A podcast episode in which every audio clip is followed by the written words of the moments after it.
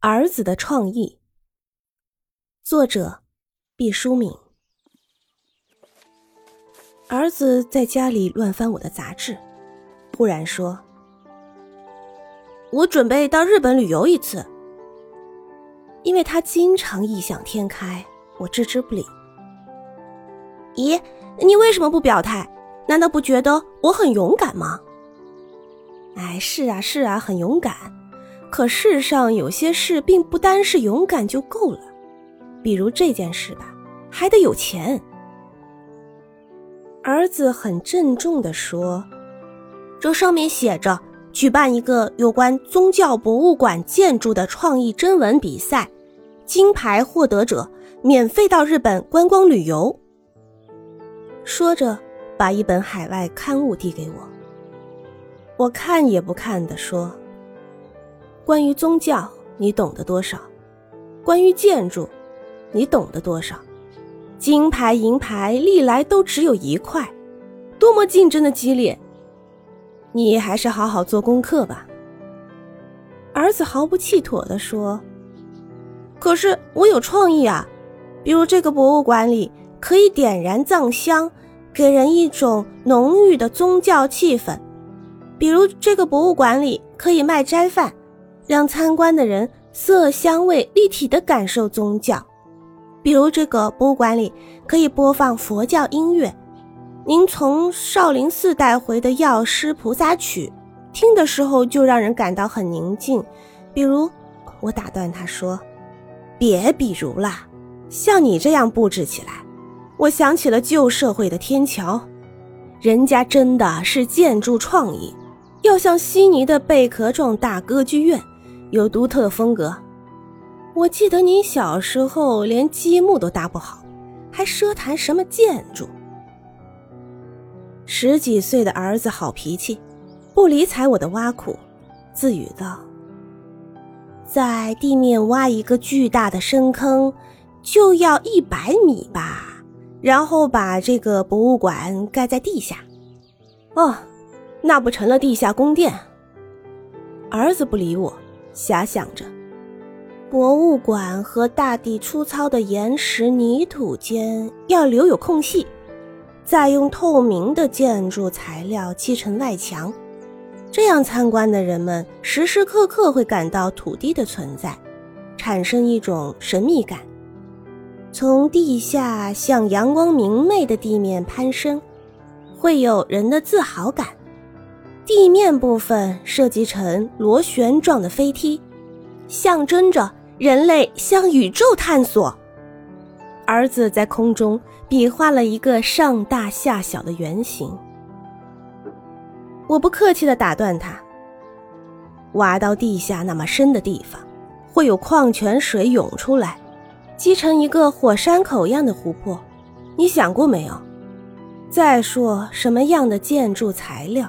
可以长久的保持你所要求的透明度，还有你设计的飞梯，空中的螺旋状，多么危险！反正我是不敢上这种喇叭形梯子的。还有，儿子摆摆手，妈妈，您说的问题都是问题，不过那是工程师们需要解决的问题，不关我的创意。妈妈，您知道什么是创意吗？那就是最富于创造性的意见啊！啊，我叹了口气。好啦，随你瞎想好了。不过我要提醒你一句：对于一个学生来说，我以为最好的创意莫过于一个好成绩了。儿子在电脑上完成了他的创意。复邮之前，我说。哎，可以让我看看你的完成稿吗？儿子翻了我一眼，你是评委吗？我只好一笑了之。很长时间过去了，在我们几乎将这事淡忘的时候，儿子收到了一个写着他名字并称他为先生的大信封。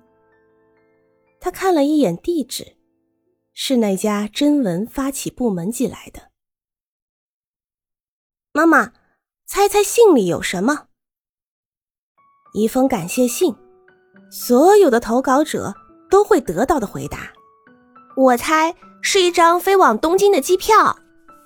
我们拆开信，里面是一张请柬，邀请儿子到海外参加发奖仪式。儿子苦恼地说：“现在赶去也来不及了。再说，他们也没说清我是不是获奖者。还不死心啊？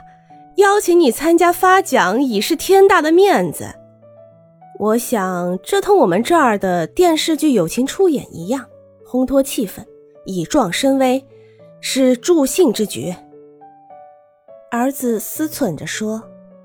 妈，您说这发奖会不会像奥斯卡奖一样，给所有可能获奖的人都发请柬，到时候再突然宣布谁是真正的得主？一个建筑奖恐怕不会像电影奖那样张扬，别想那么多了，重要的在于你已参与。儿子皱起眉头，参与固然重要。得奖也很重要。对于你现在，最重要的是做作业。当我们把这件事完全忘记的时候，接到了真文举办部门的第二封信。信中说，我的儿子没能去参加那天隆重的发奖仪式，他们深感遗憾。儿子得了创意银牌奖，奖牌及奖金。他们设法转来。儿子放学回来，还没摘书包，我就把信给他。他看了一眼，然后淡淡的说：“银牌啊，我想我是该得金牌的。一定是他们觉得我年岁小，一个人到日本去不方便，商量了一下，就说：‘哎，算了，给他个银牌吧。’我瞠目结舌。”停了一会儿，才问他：“你为什么这么想到日本去呢？”他立刻来了精神，兴致勃勃地说：“日本的游戏机最好玩了，我去了就可以买一台回来玩啊！”